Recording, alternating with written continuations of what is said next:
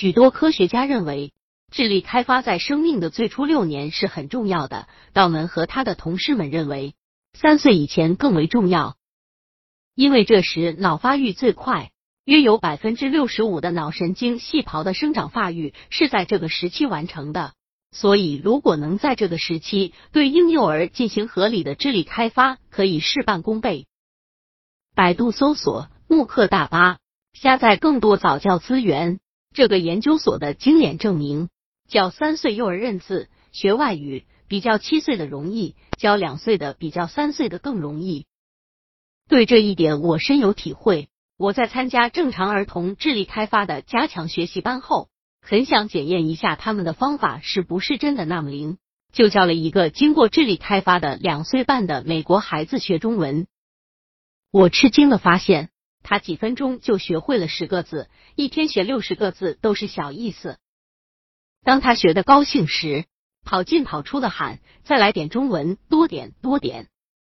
我真不知道他的潜能到底有多大。学汉语对他来讲，和过家家、骑木马、玩新买来的玩具是同样有兴味的，不是负担。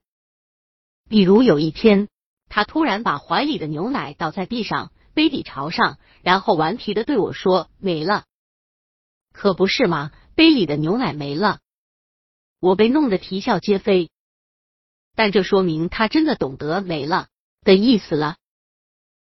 合理开发儿童智力，要按脑神经发育的特点，设计一个可以促使他加速发育、成熟的环境。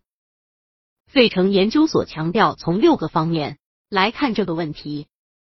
其中三个方面属感觉器官，是听、触外界的刺激由它们传入脑；另外三个方面属运动器官，运动作、语言、技能、脑对肢体和器官的控制由它们表现出来。因而，我们所创造的环境应该是：一，一个是视觉、听档、触觉等感觉器官有机会尽可能多的接受各种刺激。并把这些刺激信息不断传入大脑，从而加速脑的发育和成熟的环境。比如用光刺激眼的瞳孔，使它收缩放大，这种刺激不断的传入大脑，就可以加速视神经通路的成熟。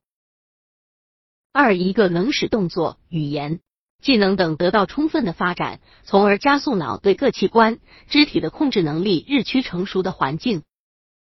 比如用爬促进脑控制眼、手、脚的协调。三，一个是孩子能在欢乐的玩耍中学习的环境，这点很重要，但常被人们忽视。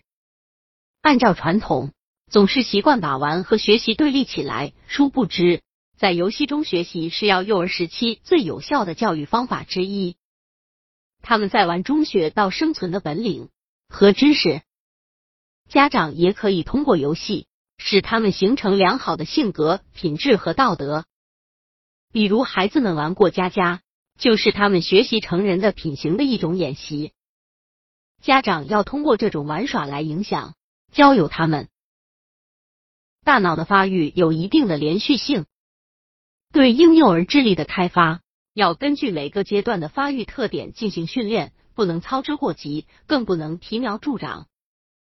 否则，反而会陷害婴幼儿的智力发展。